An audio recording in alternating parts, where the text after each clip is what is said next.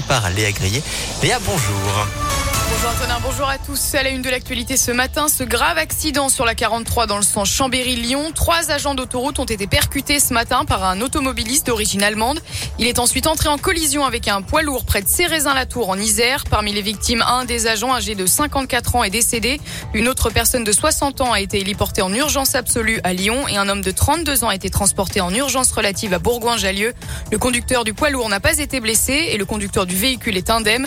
La circulation a été rétablie partiellement. On compte encore 10 km de bouchons dans l'autre sens et 3 km en direction de Lyon.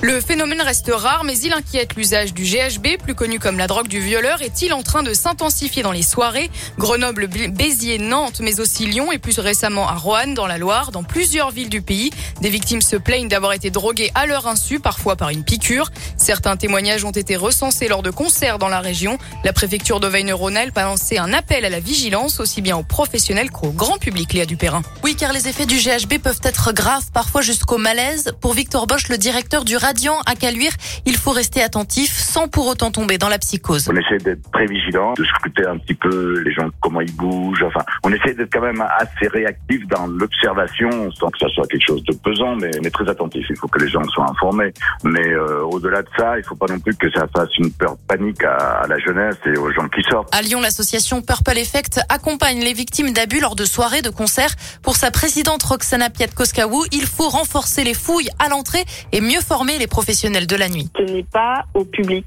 d'avoir un rôle là-dedans. Bien évidemment, il faut faire attention, il faut rester vigilant, être bien accompagné, mais les gens vont en événement festif pour profiter et pas pour avoir peur en fait. L'usage de la drogue du violeur peut être puni de 5 ans de prison et de 75 000 euros d'amende.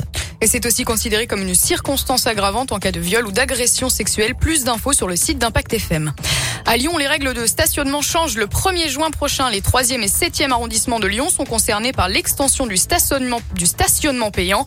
Les résidents pourront toutefois profiter de tarifs préférentiels dans les rues concernées. Pour obtenir la réduction, il faut se rendre dès le 1er mai en mairie. Dans l'actualité également, ces nouvelles images chocs de l'association lyonnaise de défense des animaux L214. Elles montrent l'enfouissement de millions de cadavres d'oiseaux dans une fosse. L'association, selon l'association, pardon, l'endroit aurait été réquisitionné par l'État sur un chantier d'autoroute.